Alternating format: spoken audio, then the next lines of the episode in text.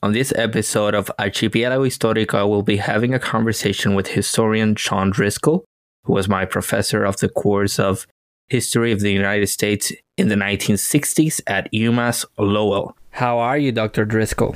Uh, thank you. Um, I appreciate the doctor title, but I'm not there yet. I'm in the process of getting there, but I appreciate that nonetheless.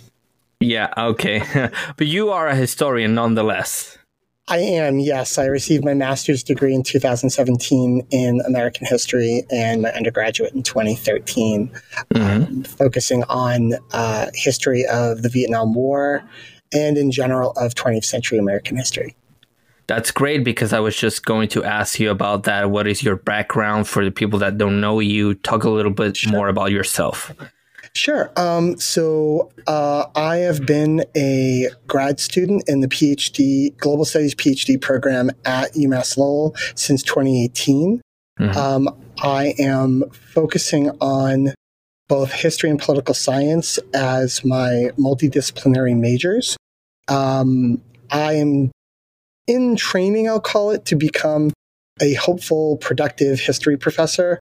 Um, but I do have, as my interdisciplinary program has, uh, the ability to teach um, multidisciplinary subjects such as sociology, uh, political science, history, and I feel like this is the way of the future. I feel like many programs need a multidisciplinary or interdisciplinary aspect to them.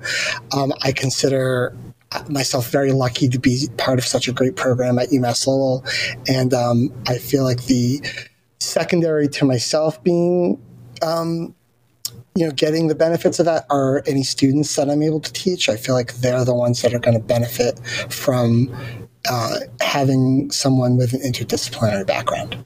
That is great and actually it makes me think about an episode that are going to publish uh, later on in a few weeks about a philosopher who in the 1960s precisely was already talking about how history should have a multidisciplinary um, approach. So he was saying back then, he was saying if we want to understand history thoroughly, we must take into consideration all, you know, just philosophy, sociology, economics, not just history. And his name was Francisco Romero. He was an Argentinian philosopher. So that's it made me think about that. So he was yeah, ahead of his, of his time. I, I, truly believe that you know, and especially in this day and age, there there seems to be a divide mm-hmm. between uh, humanities and social science and STEM, and I would like to be hopefully someone on the forefront of bridging that and finding um, like currently i'm teaching intro to american politics but the majority of my students are stem students they're they're computer science they're mm-hmm. biology they're chemistry and my goal is to help them sort of interpret uh, American politics and then somehow maybe even bring it into the work they do. You know, it's just like I, I feel like there needs to be a little bit more interconnectivity between both humanities, social science programs and STEM programs that obviously they're vastly different, but you can have sort of connective tissue between them. I think you are already achieving that. Um, and history is one of those uh, courses in college that students take to sort of be, you know, like, oh, this is just some requirement that I have. I'm just going to take this history class because I think it's going to be easy. Just memorize a couple of uh, dates, historical dates, talk about some historical figures. It'll be boring, but I'll, I'll get an A and move on with my degree. But I think you are bringing a new approach to the way history is being taught. So, can I just counter that with as someone who is more history, political science, minded, I had the same thought process on the opposite way, looking for science classes that were quote unquote easy, like things that I could take that, like there was a class I took in my undergraduate called Weathers of the World. And I figured that's an easy class to take. Or, or I took, um, a human and and food humans and food thinking that that would be easy and obviously I was I was not realizing that there is a very large scientific sort of way you have to take these classes. So I, I do recognize the opposite part of that as well. Right. So let's talk about let's talk about a little more about um, your approach to teaching because you like to incorporate uh, pop culture into your classes. Yeah, thank you for mentioning that. Um, so, I am a firm believer that students should be able to learn a multitude of ways. And one of those ways is finding sources that are a little bit what you would call out of the box. So I respect the written word. There's lots of written word in regards to monographs and books and, um, you know, speeches and, and all sorts of and journal articles. But I also believe that a student can also learn from film, television, uh, music, photography, art. Um, we don't have to take these things and just you know put them off to the side and say we can't source them, we can't use them. I feel like they are they do have the ability to to illuminate a, a, a student's writing, a student's research, and hopefully. I can work pop culture into anything I teach in the future so that I give my students sort of a fun, exciting new way of looking at something that maybe, you know, needs a fresh approach. You know what I mean? Like, like there, there's lots of people that study the Civil War, lots of people that study medieval history, but a lot of people don't think of television or film as something that they could use to illuminate what they're learning. I disagree with that. I feel that it can be used. So my approach is a very cultural, sociocultural, and pop cultural approach to learning which is great because traditionally we read books and articles, and that will remain a very important component of every. Yeah, but we have to be inventive and creative with the way in which we are uh, teaching history nowadays, especially with newer generations who seem to have shorter attention spans and their own challenges if you want to teach them. So, yeah. what has been your um, experience with that? So I can give you an example of what I'm doing this semester with one of my classes. Um, mm-hmm. So I'm teaching Intro to American Politics. Yes. And I had each of my students create a Twitter account and they put their name as and I had them pick someone in the in the realm of American politics. It could have been a politician, male or female. It could be a political thinker. It could be a journalist. It could be a talking talking head, and they have to post three tweets a week as that person in that person's words. So they have to research and find what that person said on whatever we're studying that week. So, for example, this week we're doing the founding and the Constitution. So if someone has Justice Scalia, they have to find something that Justice Scalia said about that, post three times, and then give me where they found their sources and why they chose the, those particular sources. And that's the week to week that students have to do in my class, other than read the book. And I figure it's a great way for them to work social media and, you know, taking social media and using it in a vastly different way, but mm-hmm. also gives them the opportunity to reach out to find other sources that, that they can find. They have to look at speeches. They have to look at, you know, newspaper articles. They have to look at, you know, you know, maybe a C-SPAN article, maybe something on CNN, something that they found the person that they said and use it to explore that person more politically. Speeches seems to be an integral part of your courses as well. And I remember, I think the most important one, at least to me, that I that it was a part of your course, uh, Newton and Minow, I think Minow. Um, he was a commissioner in, during the 1960s, and he was uh, warning um, the public and uh, I think stakehold, uh, stakeholders, right? And uh, yeah. producers, TV producers, about the importance of producing content that's educational and well thought of and not just rubbish. And it seems to me that that speech in particular resonates now more than ever because we have a lot of trash on TV. And I'm, I'm sorry, I'm I, being a little harsh, no, but that's the way no, I think. No. Yeah, no, we I chose that that article in, in specifically because it was written in the early 1960s, and in many ways it's prescient in regards to what we have in TV today. And I don't know if that was Minow's intention, but you definitely when you read his his his speech, and Minow was a very you know big person in the FCC of of that of that time, he he really shines a light on what kind you know what kind of content are we creating? What kind of content are we putting forward? And it was in this one speech that you can actually see 50, 60 years of television ahead. So, um, all of my students in the class, especially you, really jumped to that art, to that speech and, and gave me some really good feedback on it. So it was really, really. Yeah, and uh, actually, I think he's still alive. He was born in 1921. I was researching him a little bit, and I, I, I think he is still. Uh, he's around. I think so. Yeah, he yeah. might be. He might be an elder. He might be elderly, but he's still around for sure. Yes, yes. So even though that was a speech from the 1960s, and there aren't a lot of people from that generation wonder, around, it makes me wonder: Is, is still watching TV?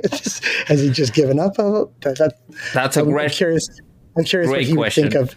I'm curious what he would think of, of like Love Is Blind or Breaking Bad. Like, like would that fall into his wheelhouse of or Jersey Shore or, or Jersey. that kind of thing? yeah, I think he will be a little outraged. I think so too. yeah. So, um, the comments you were making before um, about speech, about uh, how you so the Twitter thing that's that's very very interesting, and uh, it's good that you actually clarified that a little bit because the first thought that popped into my mind when you said that was well that opens students to become trolls, but then you said no because they actually have to post the words that those people said yeah, the other thing I do is I, I, create a Twitter circle so so everything is is end to end, just the class. We don't we don't add anyone else in Twitter. It's just each other. Oh. So, so, students are able to read what other students are writing and offer comments if they want. It's not required. It's just required that they post three times per week, um, 10 weeks out of the 14 weeks. So they have the opportunity and they know what's, what's coming week by week. So if we're going to be studying the Supreme Court, if mm-hmm. the person's talking about the Supreme Court, they could pick that week to, to choose to, to write about. Interesting. So, regarding the subject that we're going to talk about today, it seems to me that the 1960s. Well, first of all, let me make this comment because a lot of people will be like, this is a podcast on Caribbean history. How come he is talking about the history of the United States? This is a very simple, there's a simple um, answer to that in order to understand the Caribbean and in order to understand its present political dynamics, you have to a certain degree know the United States, know its history, and know the ways in which it exerts influence in the Caribbean. So that is why we're talking about the US today. And also not you know, we must also remember that there's a lot of Caribbean diaspora living in the United States. So we are minor uh, minority, yes, but we are important and you know part of this big cosmos, if I may say it that way, that is the United States. So that is why we are talking about the United States and specifically about the 1960s. Now, um, with that said, what I'm saying is that it seems to me, and I don't know if you agree, that that is probably the single most important decade up to now in terms of influence.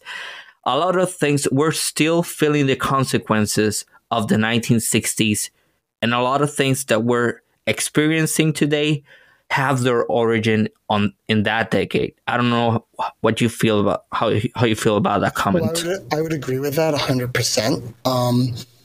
Uh, I would start off by by just recognizing that you know keeping to the United States in the 1960s, the United States in the 1960s in, in the Caribbean hits certain areas of the Caribbean and other areas not so much. Because remember, there are other nations that have territories in the Caribbean which we mm-hmm. have little or no.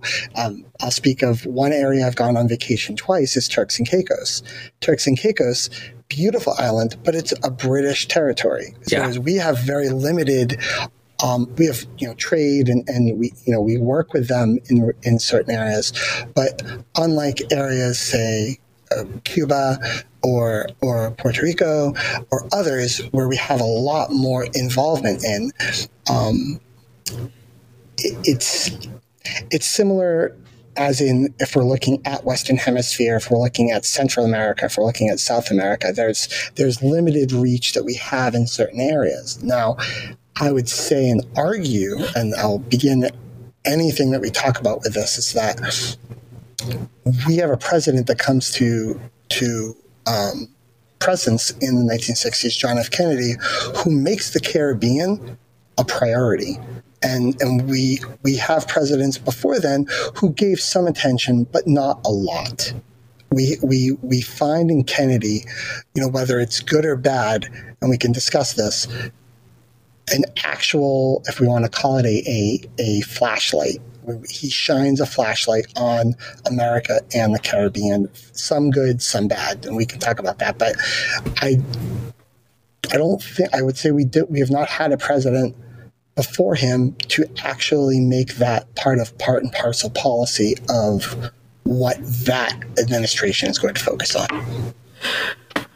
I think I agree with that. It seems to me like Kennedy was a little more more involved and more interested in the Caribbean as a region, and uh, it reminds me of, of, an episode that I recorded, and uh, we talked about how the uh, how Puerto Rico and the and you know the Commonwealth try to made uh, they try to portray themselves as some sort of free country in that have some sort of political relation with the United States, but that's simply not the case because Puerto Rico is a colony of the United States, and um, we were talking about how there's some aperture during Kennedy's uh, administration where suddenly we as Puerto Ricans have or not us because that's just more of a government thing but how the government of puerto rico at that time had more of an opportunity to insert its, itself into a diplomatic world landscape but not really. But that came with kennedy and then it died with his death actually. And i i don't mean to sound you know uh, you know what i'm trying to say but um it's yeah it seems to me that he was he was someone who saw the Caribbean differently to other presidents. So, so and I and I think that's you know that that's part of Kennedy's ability to to what I like to call you know break new ground. Like like there's a lot of new ground in just in the United States itself that Kennedy mm-hmm. covers, but we also see that in different ways in the Caribbean. Now now the biggest connective you can you can draw with Kennedy in the Caribbean is Cuba. And there's a lot of history that's involved in Kennedy and Cuba. Things that that transcend things that transcend both the Bay of Pigs and the Cuban Missile Crisis. But we see those two moments in history, and they're very large moments in history where the United States has a very heavy sort of shadow over the nation of Cuba. And and you know, speaking about the Cuban Missile Crisis itself, you know, we we were, and, and, this is not hyperbole, we were on the brink of nuclear war. Oh yeah, and and and cooler heads prevailed in a larger multinational sense, and I think it's it's one of those moments where where regardless of the outcome, is that from that moment on, we'll, we would never not take Cuba seriously that that there is always going to be and I think this happens after Kennedy, a, a, better sense of dialogue, whether whether we agree with Cuba or not, or, or, Fidel Castro or not. There's a better level of dialogue after the Cuban Missile Crisis, and I think there needed to be.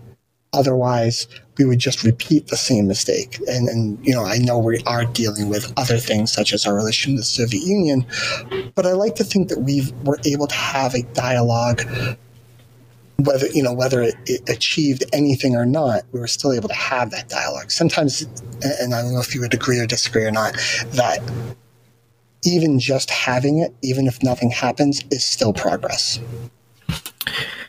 So there's a speech that you included included from Kennedy at some, I, I think it was a graduation. Um, yeah, it was the American University commencement speech in um, June of '63. Okay, yes. So that speech is very important because it it it, um, it teaches you and it makes you see how his mind worked uh, with regards to world dynamics and world world relations. And he seemed to, well, at least on a you know on the to the public because there's that's something we need to take into consideration.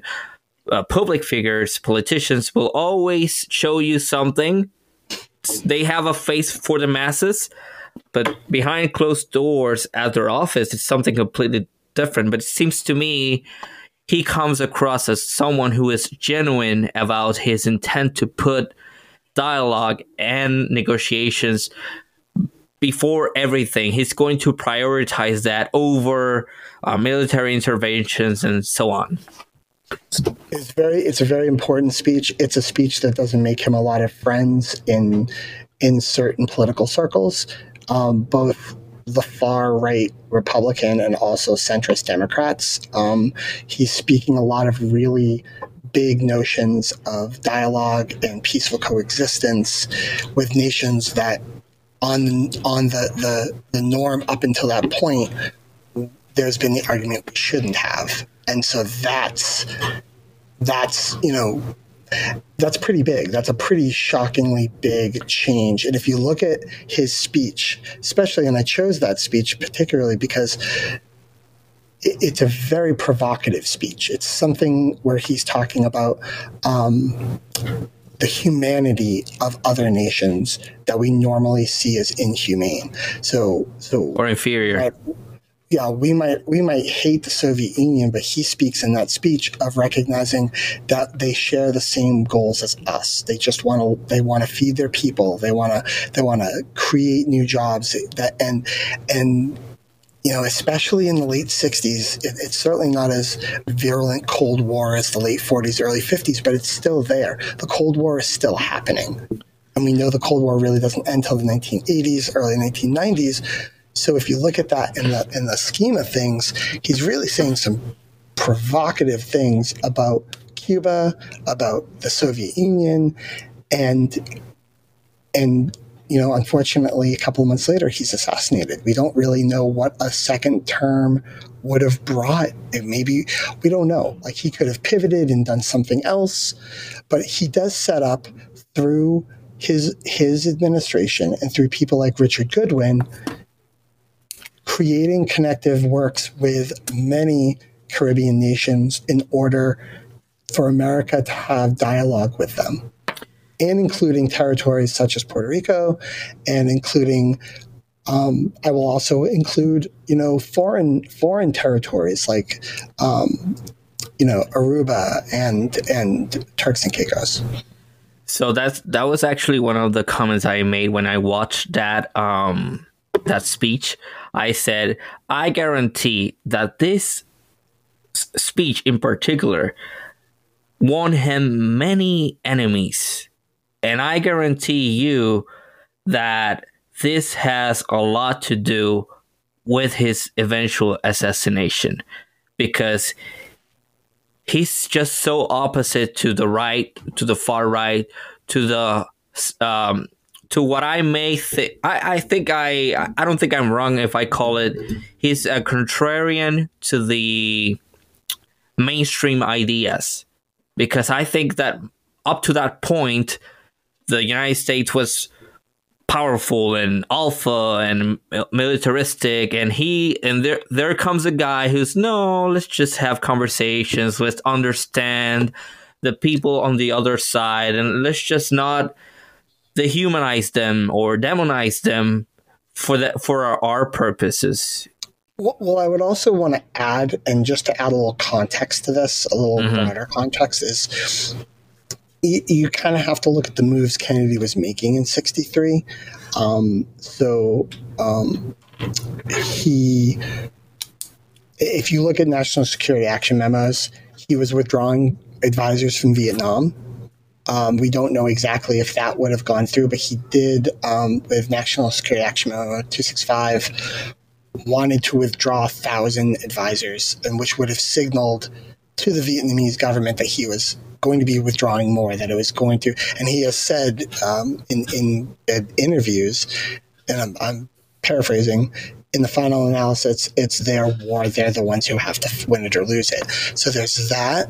There's um, the shutting down of bases and awarding uh, contracts to fighter uh, fighter contracts to to parts of the government that were um, key in winning votes in 64 so texas obviously having someone like lyndon johnson was was vital. Um, and then there's just um, he signed a he signed a, a, treaty with Khrushchev to ban nuclear testing. Like that was a big. A lot of a lot of my students don't don't they, they they are shocked when I tell them this that we were setting off bombs in Las Vegas. You know, we were testing bombs, you know, in the Pacific, and and we worked with Khrushchev to make sure that we would limit and hopefully at the, at some point get rid of nuclear testing. That we would not do widespread nuclear testing in in in areas that were populated or could be populated.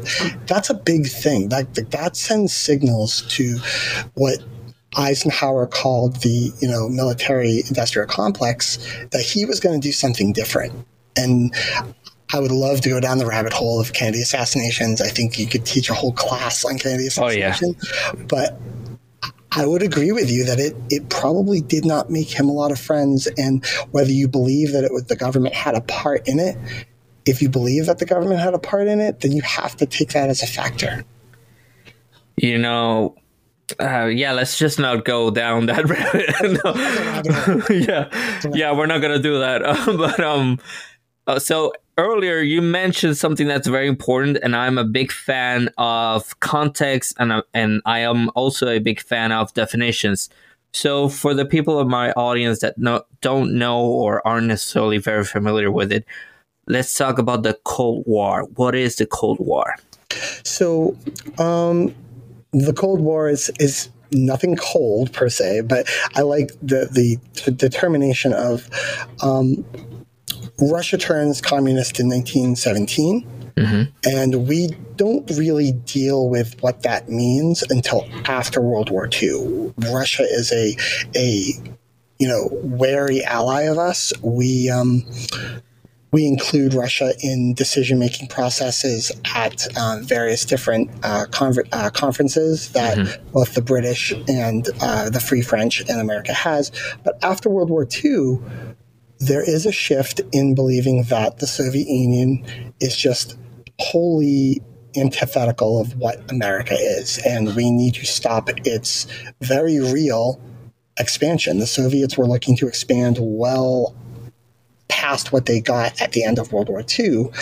But we also realized that now that we have nuclear weapons and they in short term, short short time have nuclear weapons, that there is going to be a mutually assured destruction if we if we go to war with one another. So through writers and diplomats like George Kennan, who wrote the Long Telegram, and mm-hmm. Paul Nitze, who wrote NSC 68, we develop a sort of containment policy where we're not going to engage them in outright battle, but we will fight them in proxy wars. So something like the Korean War is a proxy war. The mm-hmm. Vietnam is a proxy war. Our, our fights in Latin America in the 1980s are proxy wars. We're not going to battle against them or China themselves, uh, another a country that turns communist in 1950. But there's a period of just like frozen relations. We don't mm-hmm. have proper relations with the Soviet Union. We have diplomats, we have people talking, but we don't have a formal relationship. And especially with China, we don't recognize mainland China as, as China until 1972 with Nixon's visit. We recognize the Republic of Taiwan as the ceded member, especially in the United Nations, of China. So that starts to change in the 70s. It starts to change in the 80s. And by the late 80s, the Cold War is slowly becoming unthawed, pardon the, the, the pun, until the point of the downfall of um, East Germany in 89 and then the Soviet Union in 91. So by 1992, the idea of a Cold War mm-hmm. is gone. And, and we have new relations with both China and the Republic of um, the former Soviet Union, which is now the Russian Federation. Okay, so also for the people that don't know, and let me make a disclaimer here I do provide definitions that many people will be aware of or familiar with, but the reason why I do this is because the, my main objective with this podcast is to have everyone on a leveled plane, meaning mm-hmm. those who don't know necessarily about what we're talking about and those who do know what we're talking about are on the same plane. And I just want to be a facilitator of information that's accessible sure. for everyone. So for uh, taking that into consideration, um, what is a proxy war? A proxy war is when two nations engage in um, military battle, but they're actually sort of fighting. A, they're, they're actually fighting for other nations. So, for example, to use Korea as an example, the, the fighting force battling the North Koreans was a sort of amalgamation of American, British, um, and other national forces in a, in a multinational coalition. America just happened to be at the forefront of that. We were, we were the larger number of, of soldiers there. Whereas the North Koreans were backed up by the Chinese, so we're fighting, American and Chinese troops are fighting, but they're actually under the umbrellas of other things. So, so it was never a war between America and China. It was a war between a multinational coalition and North Korea. But they're actually, it's actually, if you look at it, take away the proxies, and it's a war between America and China. But it is my understanding that there doesn't have to be any uh, direct confrontation. Uh, so, what I'm trying to say is there can also be a proxy war where I don't have troops there, but I'm actively giving them money, giving them resources. That's also a way to fight a proxy war. That's also That's a proxy war. You are 100% correct. Yes, that is that is true. You do not have to have boots on the ground. You do not have to have a declaration. You can, through actions, be part of a military a military advance or a military um, support of, of another nation the best example of that will be I don't know Iran versus Saudi Arabia. They have uh, different uh, different rebel groups or whatever fighting Iraq for the control of Iraq in that area. They're not necessarily fighting on an all out war, but they're certainly uh, financing the you know their resources and uh, providing logistics and intelligence that's an example of a proxy war also. I'd love to give another example is um, going back to world war ii yeah. Um, we don't enter world war ii until 1941 where we officially declare war on japan and then germany officially declares war on us. But as early as 38 39 through the lend-lease program we're sending military um, uh, ammunition and guns and and um, you know cars and jeeps and um, material to England, and and you know Germany knows we're doing this, but they're not declaring war on us because they don't want to go there just yet.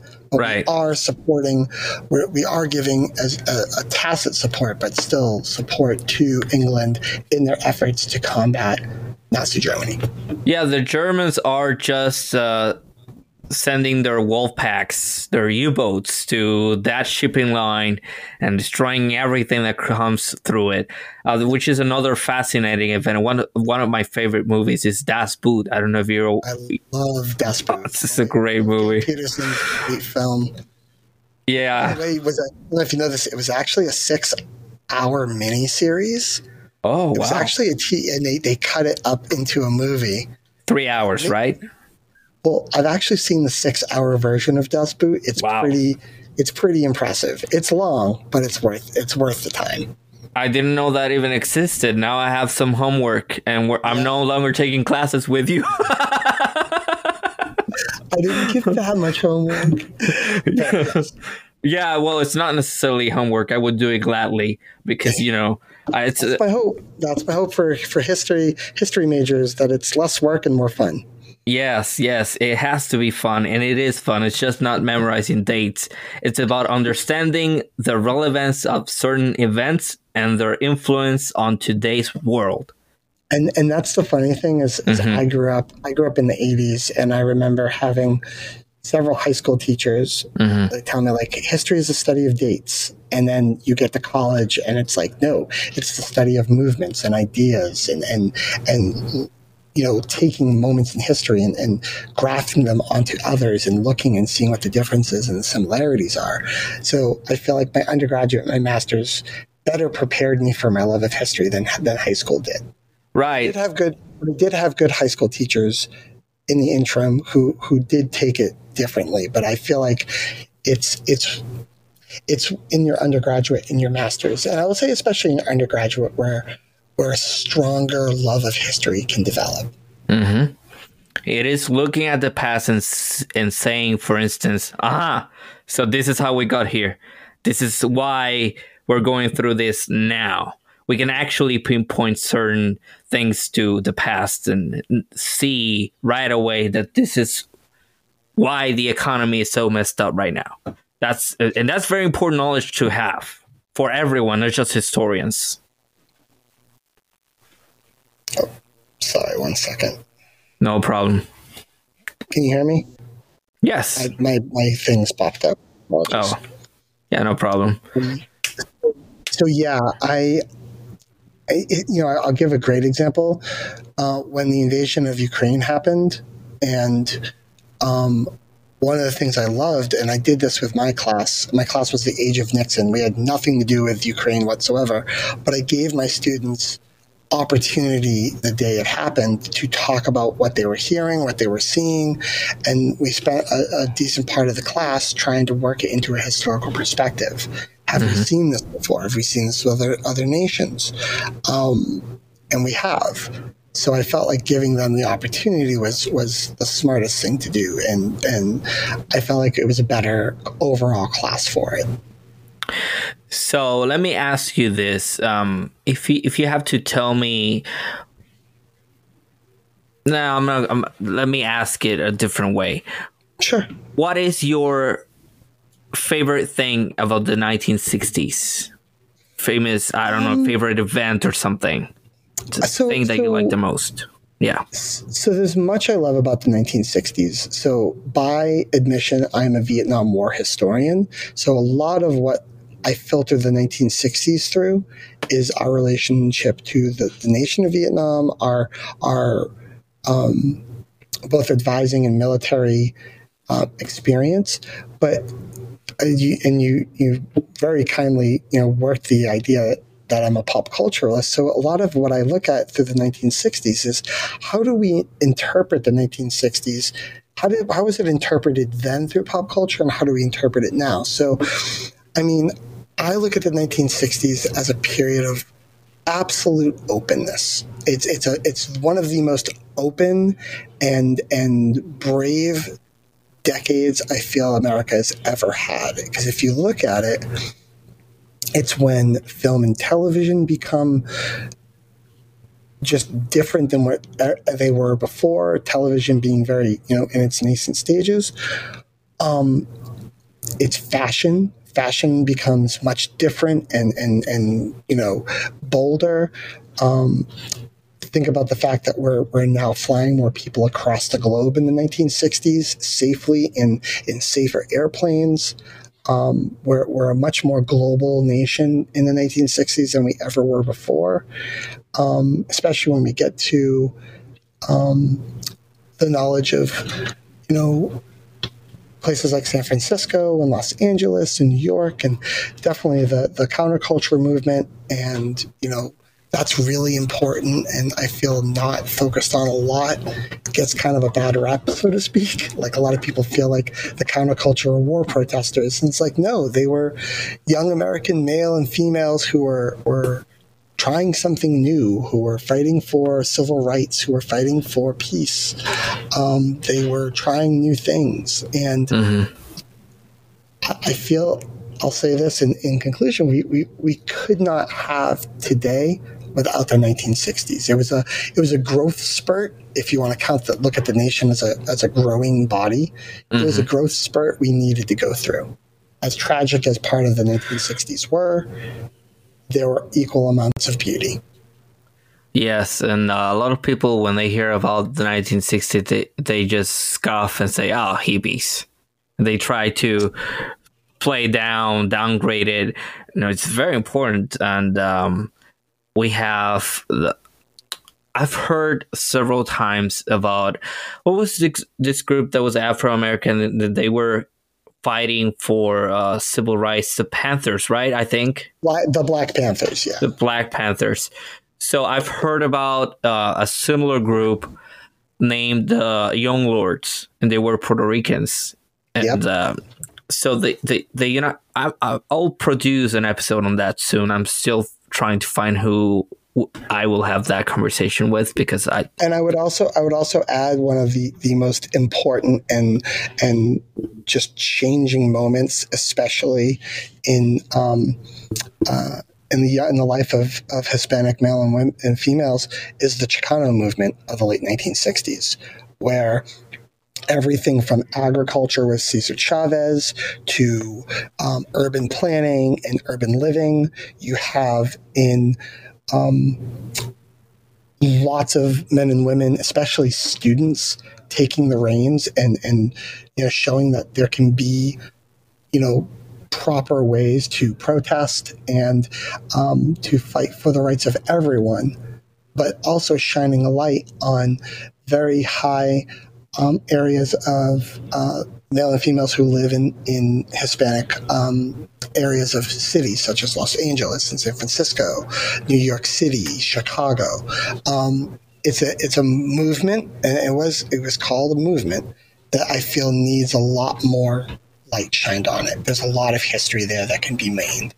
I feel I feel as though the the 1960s is not very visible because it seems as though the Vietnam War, for instance, was lost and it was such a catastrophe on so many levels to the country that it's just better to just forget about it and move on. Yeah, so so I'm glad you mentioned that. Um, mm-hmm. I am very lucky that I have taught a class on the Vietnam War since 2019 every summer. That's offered through the Graduate and Professional Studies program here at UMass Lowell, mm-hmm. and it, it's a 10 week course. Um, I did was able to teach it my first year of teaching in, in, my program, but unfortunately that was COVID, so it was all online. Um, it was done, you know, via via um, Zoom. But I've, I teach a ten week course on the Vietnam War, and it's it's hard to take such a big topic and whittle it down to ten weeks.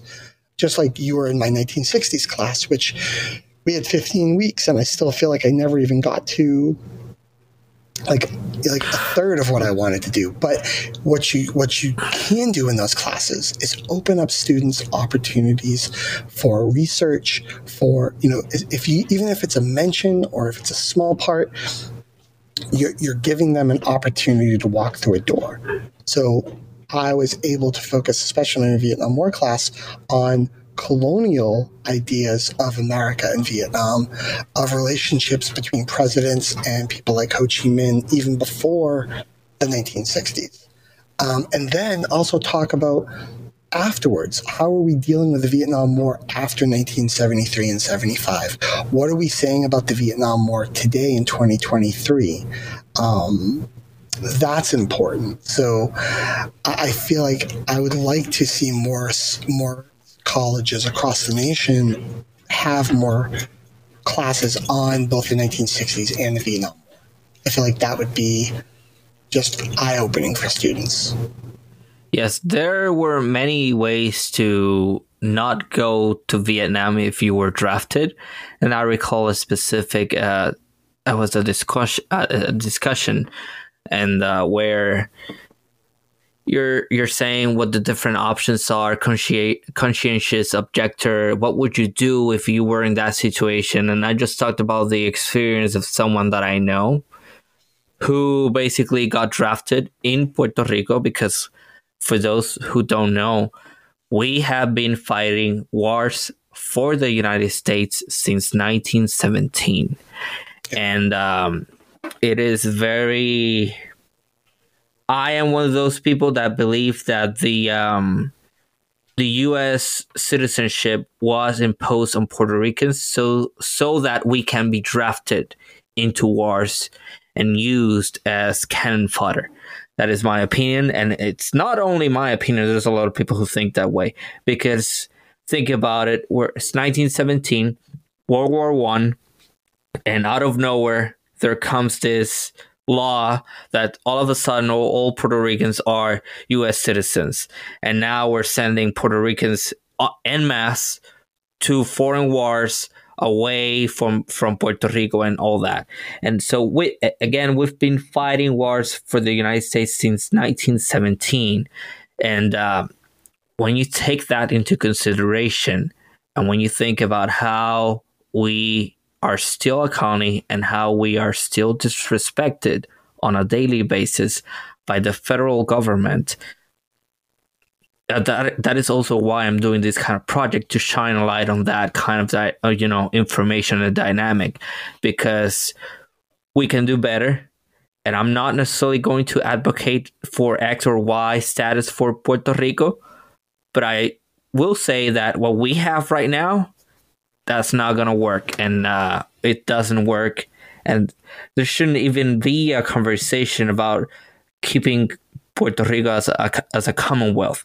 The Estado Libre Asociado that they call it, I'm sorry, it's bullshit. That's that's as simple as that can be.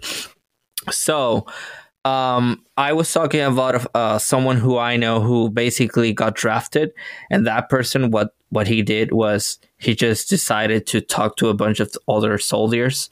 So we're just we're we're just gonna jump this guy, go to jail, but that way we're going to avoid the war. Let's talk about more about those dynamics and what you've seen. So okay, so I'll bring up two things. One, I'll just give a little background into what I'm working on in my dissertation, which is um, the GI led resistance movement to the war. Now, this is a lot different, and I have to make this, this sort of demarcation line. It's a lot different from Vietnam veterans against the war. VVAW is more soldiers that came home and were discharged from the military protesting. I'm writing my dissertation on uh, organizations that help funded GIs who were both in the United States and in Vietnam protesting the war while they were serving as active duty members of that war. It's a very radical idea of protest, and, and it's one that's not talked about. And I make the argument it's not talked about because no one wants to talk about people that were wholesale asked to fight a war and then disagreed on moral reasons not to fight it. There's sociological instances of cowardice and patriotism, which I try to talk about. I'll, I will try to talk about in the thesis I'm writing. Um, it's important and it's a part of the anti-war movement that's not talked about. And if it's talked about, it's not given the proper attention that it needs. Um, I also want to bring up, and this is something, you know, you, you're talking when you were mentioning uh, Puerto Rican citizens who were, you know, drafted into, you know, as as as members in American territory. Something always comes to mind when I think about this is that in 1965, President Johnson orders troops into the Dominican Republic. Yeah, I was going to mention and, that. And and it blows my mind that some of those troops were were Puerto were, were Puerto Rican. Yeah. So so here so so I, I'm just trying to think of the optics that you've spent your life living in Puerto Rico. You join the U.S. military, and you have to invade a neighboring nation, a Mhm. neighboring Caribbean nation. Like like that blows my mind. with whom we have very uh, many cultural ties and similarities. Exactly. So so I I, I again I'm a historian, so I think of what would what would be a good book, what would be a good paper. I think Mhm. there's such great mining availability in maybe reaching out to to a, a, a former Puerto Rican American soldier and saying, "Were you part of the Dominican Republic invasion?" Which is really what it was. Right, yeah. 65. They call it an occupation, but come on. So, so I, I would love to see those stories told in history. You know what I mean? Like, like That would be a great um, oral history project. I think it would be absolutely. It would just you would have to the, the as as someone who's done oral history projects, the big part would be reaching out and finding people who were part of it. That would be and and and it's time. You would have to do it now because these people are in their seventies, eighties, maybe even their nineties. And so you would have to have the ability to find them and have them speak. At the risk of sounding a little arrogant, I think I'm a I'm very good at tracking people down and having uh, I have a great network. I can probably find someone. it's not going to be a, a big issue for me. There we go. We'll, we'll write the great paper on it, and, and we'll, we'll be well known for the rest of our lives as. Yeah, uh, I'm I'm certainly uh, will work on oral history projects in the future. That's something that's on my on my plans. So um th- again, that person did that. Um, you know, the the person that I know, Yeah. he basically planned this whole thing. We're just gonna jump someone. You know, I I'm not gonna you know necessarily uh judge it. I'm just saying this happened This happened. Yep. yeah, that person basically went to jail, but hey, he avoided the war. Exactly. And Still Many alive. people, many people had to make big decisions in regards to if they morally disagreed with with fighting the war, especially you know we don't talk about the the thousands of people who went to jail rather than than than acquiesce to war the people that chose exile in other countries like Canada or Mexico or um, Sweden rather than fight in the war. We don't we don't like to talk about these things because they, they go against the idea of an American patriotic brave ethos. But I think and, and I'll use um, uh, other historians and other writers, especially Vietnam vets, who said it was the hardest decision not to do that.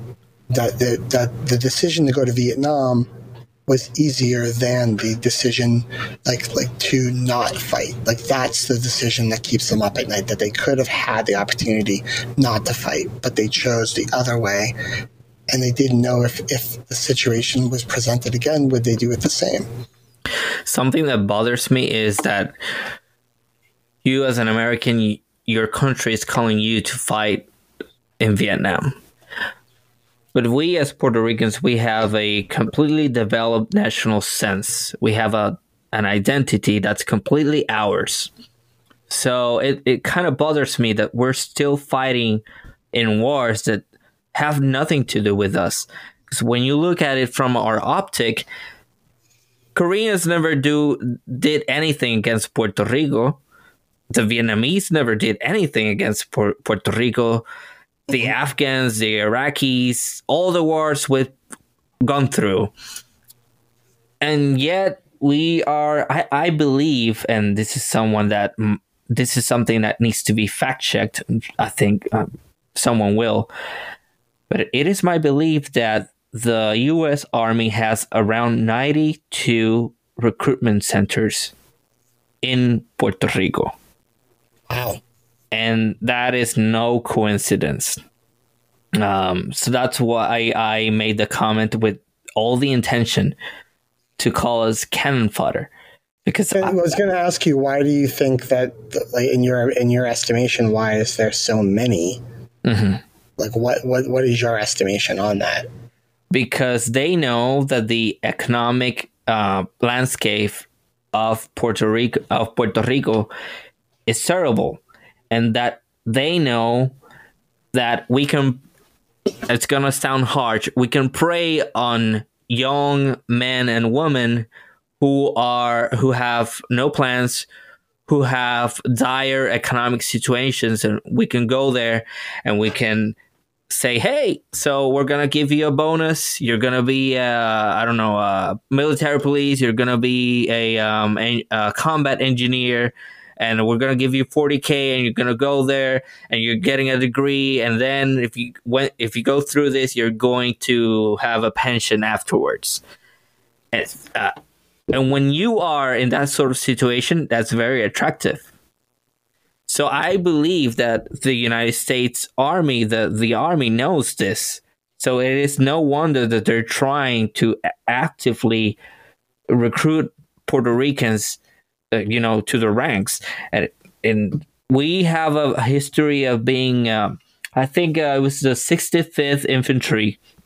And I think they, uh, La 65 de Infantería, they call it, which is the same thing. Um, they were described many times as a as a as a great battalion, and uh, I think it, this was uh, World War II. But we have a reputation of, of being, uh, I mean, we Puerto Ricans have a reputation of being great soldiers, and the United States knows that. So that is where I'm coming from when I say these comments. They're not just being born out of spite or res- resentment there's... No, well, well, if anything, what I love, especially in this conversation, is you got me thinking. Like you got me thinking. Like, was there an anti-war movement in uh, in Puerto Rico in the 1960s? How many people in Puerto Rico actually served in the U.S. military? You know what I mean? Like, like did any of them choose jail? Did any of them? So, so this is why I love conversations with historians because it gets my mind literally churning like wholesale ideas for papers, for books, for talks, for conferences, and and there's room. There's always room to study things like that, and mm-hmm. I feel like like that's why the role of a historian is so important, and the role of a historian is so important to be segmented into what interests them. Like I, I could I could go the rest of my life teaching US one, US two, World Civ one, World Civ two that's fine. Like I have a love of history, but mm-hmm. I have a love of history that takes situations like the Vietnam War and the Cold War, and I can delve into them. It's like a like a like a like a fine meal. and when I would see your work in my class, it was so Puerto Rican focused that that my first instinct was to say, oh, well, you know, you should think wider. And then I'm like, no, like he's actually on the right topic. Like, like he's taking what he loves and what interests him and he's filtering all this stuff through it. And that's good. That's, that shows that you're trying your best to really take a section of history that's important to you. Mm-hmm. I think I had, you had come to me about your final paper topic, and I had said, just make sure that it, it speaks to the 1960s experience in Puerto Rico, and you did. You you actually took that and ran with it. Mm. So so yeah, we need more. We need more people who focus on people. We need more pe- historians who focus on eras, who focus on events, nuance. On, yeah, you know what I mean. Like you can you can ha- you can talk broadly, but you can also be narrow in your broad talk. Yeah, microhistory is actually a, a branch of history that yeah. that would be the thing you're talking about. Yeah. Something that talks about the individual on the individual level, on the community level.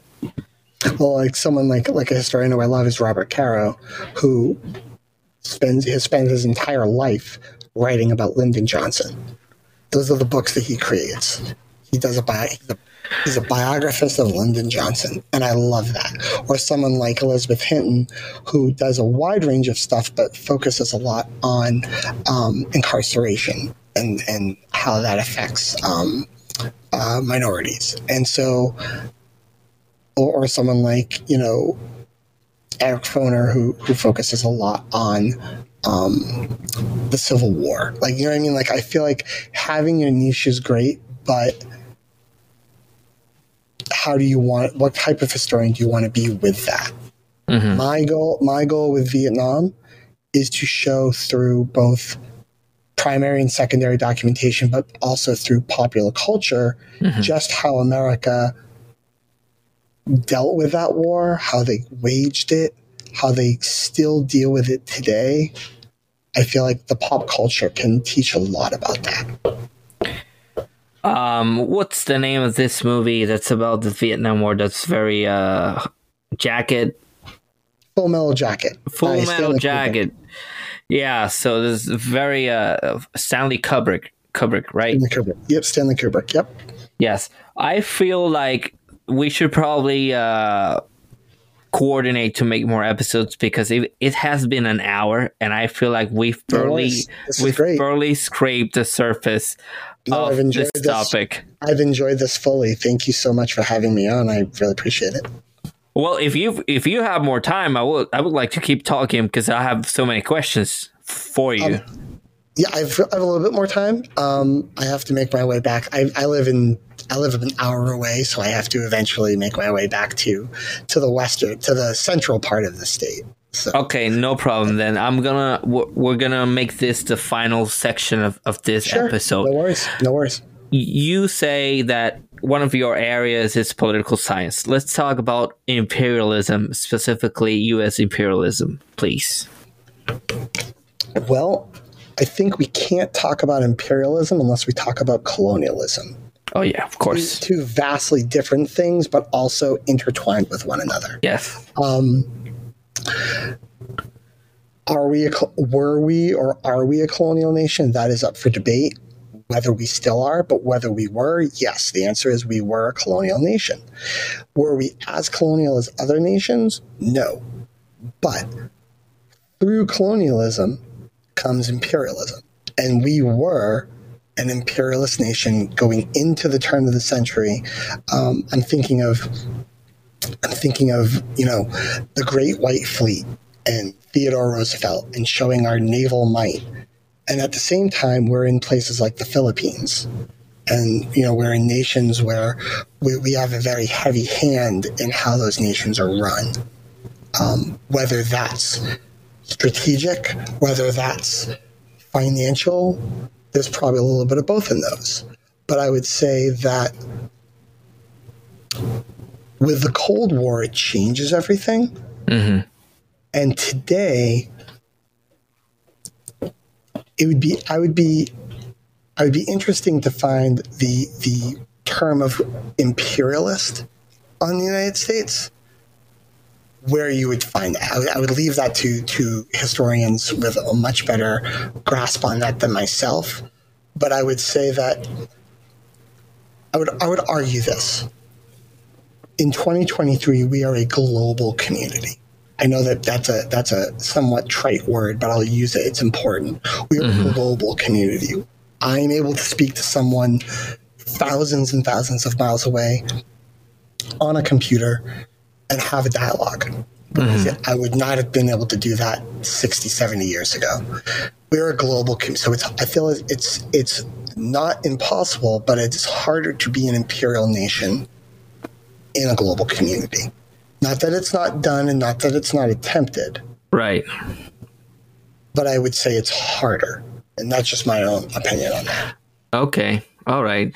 So you're saying that from what I'm gathering, it seems like your position as of now is I think there was, but there is no longer imperialism in the United States. Well, well I will say this. There definitely was. Mm-hmm. And whether there is or not is up for debate. Right. But I would but I would wonder on a case by case basis where where you could make that argument. I'm sure you there are people who could mm-hmm. and people who would refute that argument. But again, I would say that's an area that's more that more goes into international relations, right? Which I have I have some knowledge of, but but I would say this as a political as a as a, as a dual historian political scientist. Yes. it's important for students to know the definitions of these words. Right. So that, that way, so that way, when when you see examples, you know them. So so so it's important that as a political scientist, in fact, I just went through this with my class this week, is mm-hmm. learning what is an authoritative state, what's a totalitarian state, what's an oligarchy, what's a democracy. If you can define that, it'll be easier to see that when you're looking at it. Okay, how faster in the future? How do you define colonialism? Um, I would personally, I mean, there, there's a there's a definite definition for it, right? But I would say it is. I would say colonialism would be this: the takeover of another country in order to utilize that country's people and goods for your own for your own benefit. Okay. Well, if that's the definition, then I would argue that the United States is still engaged in colonialism because Puerto Rico, the Northern Mariana Islands, Guam, and uh, American Samoa, so long as they are still second class citizens, so long as they are being exploited, I would argue that there is still colonialism. And it's and you know what I would I would love about that argument is that you probably would come to the table with yeah with primary and secondary source documentation. Mm-hmm. You would you would take other historians and other political scientists yes. and be able to give their takes on it, and you would also be able to take documents, speeches, laws, and be able to use them to prove your point. And that's the great part of history and politics is that you you have all this information that you can use as evidence. Right. And you can say, okay, I can disagree with you or agree with you, mm-hmm. but here's my evidence that I'm going to show you. And maybe that will change your mind. Maybe that will influence what you're thinking. I don't know, but here it is. And that's what I think is the great part of maybe maybe in different areas like math and science, you have this moment where you can be like, wait, but there's this. All I can speak to as a historian and a political scientist is hearing you say that, well, I guarantee you there's probably evidence that you could produce for that. Oh yeah, no, I'm uh, I. There's not a single uh, drop of doubt in my mind that there's a lot of evidence I can produce to back up my argument that the United States is still a country engaged in colonialism. But but you know what the cool thing is, Ramon, is that yeah. there might you might be able to if we were in a room and you said that, Right. There could be there could be someone yeah. who, if, if they were if they were kind, would come at you and say, "I respectfully disagree with you. Here's why." And yeah. you both got your your suitcase of information, each of you, and and maybe it's a stalemate. Maybe mm-hmm. one of you sways the other to the other side. Maybe mm-hmm. you walk away from it thinking something different that you hadn't seen before, mm-hmm. and that's education. That's education in its purest form. Right. But I think again, the Northern Mar- Mariana Islands, Guam, they exist. They're part of the United States. They don't have the same benefits. They're second class citizens. Um, let's bring another random thing I can think of. Um, in Puerto Rico in the 1960s and 70s, there was a mass um, federal uh, project to sterilize women against their will. That is, and and I have a book. Uh, I think it was a uh, Davis. Uh, she's a well-known, known feminist. Uh, I believe she is Afro American. Uh, anyways, I can, I can I can show you. She has an essay where she where where she talks about that, and those are all manifestations of colonialism. Of course, yeah, I will I will grant you that the definition of colonialism has mutated over centuries. But in my estimation, the United States has colonies and it is engaged in colonialism. Granted, I I think I have a task now that you mention it to just provide a, a good corpus of evidence and and texts and articles to prove that point. But I, in my head, there's not a single doubt that I'm I'm wrong about that. no, and that's and that's and and that's part of where us as historians become sort of sort of rooted in what we know. Right. If you can go to your sources and say, well, this is why I believe this because of this source or this source, and and those sources are backed up by other sources. That makes you in the discussion ready to argue your point. Mm-hmm. And so, I feel like like for myself as a historian, but also as a political scientist, mm-hmm. I have a very I have a very fine line to walk. Um, mm-hmm. Um, I could, do I consider myself one more than the other? I'd like to consider myself like a great amalgamation of both.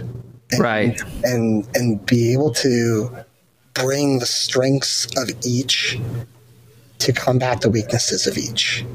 Okay, something I would add is, uh, and I'm sorry, it, I, I just want to point this out. Oh, please, please. To to a lot of people, I will I will probably sound like someone who hates the United States or something. I believe that the United States is a country pretty much like every other country in the world in the, in in meaning that it has positives and it has negatives. It has light, it has shadows. So for me to be completely uh, against, uh, I don't know, American policies or the United States as a whole will be incorrect. But so it will be to be completely pro the United States and uh, you know, I I want to to be able to explain my case and and because there seems to me like there's such a I think th- that nationalism is on the rise again. And it's very dangerous because it puts on the head on the heads of people that our country is the greatest. There's nothing wrong with it. And uh, that's very very dangerous. So, j- just to give you a, a, a just a consideration, um, and I just did this with my class today. Right. Mm-hmm. Um, I want you to think of the world as, and every country has an age, and comparatively, the United States is like one compared to a handful of other nations who are probably in their 70s or 80s. Mm-hmm. So nations like China, France, England, the Netherlands, Japan, all of those have been around for for thousands and thousands of years. Japan has the oldest the oldest monarchy in the world. You know, African nations. Oh yeah. We we comparatively are like a child, like a really, really young child. Mm. And and we only have 200 plus years behind us. So I will say it historically, we still have lots to go. Like we have, we have, we, I, I feel like, and I, I say this in a very optimistic way. Yeah. We have a long time ahead of us to learn from our mistakes. And, and, I feel that we, we live in a technological age that the other nations never got to have. We have the benefit of technology, of, of um, transparency, more transparency now than we've ever had before. Mm-hmm. And maybe that will make us a better nation down the road. Maybe it will take us a shorter amount of time to get to a more enlightened area than it did other nations. I don't right. know. I mean, but all I know is that comparatively, I look at us as a very young child compared to the rest of the world. Right. And we still have the ability to learn and learn from and augment and, and take the, the mistakes that we've made. I mean, when you're 70 and 75 years old, all you can do is look back and regret. You can't change anything. But if you're one or two, you have so many years to make changes, positive changes for yourself and for others around you. And that's in a very optimistic way how I look at the United States. So let's go back to the the beginning. You are your speech is sounding a lot like Kennedy's thinking. so you are very influenced by what he's saying. I would say I would say the American University speech, and the reason why I gave it to you all is very, very powerful, and it does Yeah. evoke a level of hope. Yeah, uh, uh, you know, from my perspective as a Puerto Rican, the United States has done us a lot of damage. Uh-huh. But that said, I don't want to be one of these passionate people who are always attacking the United States and always talking crap about the, the United States. I understand the sh- the lights and the shadows of the United States, and I believe that there should be more dialogue and there should be more education. I really like that you said light and shadows. That's really, really that's that's that's a, a, in a I would evoke that with my Right. students. That's really because smart. a lot of people just attack the United States and that's all they do. I don't think that's right. A lot of people just praise the United States and I don't think that's right. You need to understand the country in its different facets and uh, with regards to you know specific uh, topics. So when it comes to the relationship with um, between Puerto Rico and the United States, I have a lot of problems with the United States. But as a whole, there's a lot of things that the United States has done that I'm like, great, cool. Um, I don't have anything against that. And I would always argue that it's passionate people like yourself who could help make systemic change to how things are done in the future. And that's and that's important. Um, you know, you're you're a historian, so you have the ability to to give a lot of information as you do with this podcast. You have the ability to give people more information to consider, to to to factor in and and that's a good thing. Like that's a really really great thing. And that's the strength of a podcast or it's the strength of a blog is that you're able to really just say hey this could be information and i'm going to back it up with sources and here it is and just go with it and Yeah. if, if you find that it's not what, what you're looking for, there's other sources to be had. But here's the information that I and I feel like that's where blogs and and and, and podcasts have a lot of ability Yeah. to help make situations or make make make the future of something better. Right, and um, I try my best to bring people who have different ex- uh, experiences and different perspectives. I don't want to be someone who just brings people who uh, who are uh, who agree with me. I don't want that. I want conversations. I want I want honesty, and I want dialogue. And Well, I'm uh, so I am so glad that you invited me on here to give that. I appreciate that. right, I can see that we don't necessarily agree with the colonialism thing, but that's fine. Um, I think I think it's just a it's a it's it's different information and and this is Right. why I would like you're able to give me more information for me to consider Mm-hmm. and hopefully that that creates a, a, a much more closer understanding right. and that's all you really can ask for you can ask for more understanding of something yeah. that's that's what that's what you can hope for Exactly, especially in this age where it seems like we are fighting for who's right and who's wrong, and there has to be a winner and a loser. I don't think that has to be the case. I think Actually, the winner. I think the winner or loser comes with the person that has the most inf- that, that has the most information on both sides. I think that's how you win. If you if you're looking for a win or a lose or a zero sum game, it's am I am I coming at my position with as much information as possible? And I think that that everyone's a winner in that in that in that sense. I just remember the name of the feminist I was uh, citing, Angela Davis. Oh Yeah. yes, She has a she's an amazing, amazing historian and writer, and has contributed a lot to sort of counterculture started in the 1960s and 70s. Right. So what what I'm going to say is that debates were originally conceived as conversations where we unite our knowledge and come up with new things. Now it has changed to there's going to be someone who's going to be humiliated there's going to be someone who's going to rise up as this victor. And I don't think that's right.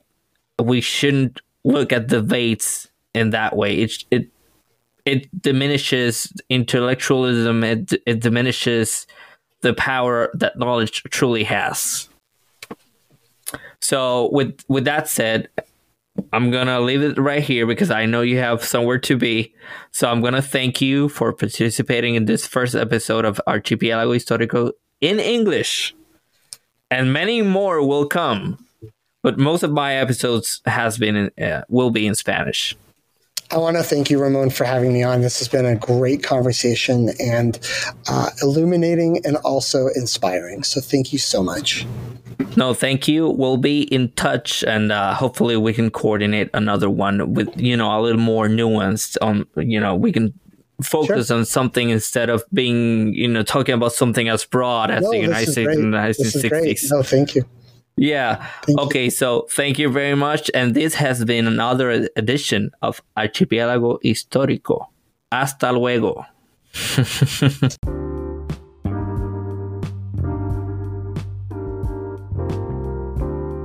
Thank you for listening to this episode. And if you liked it, please subscribe to the podcast and make sure you let other people know about it and help me grow.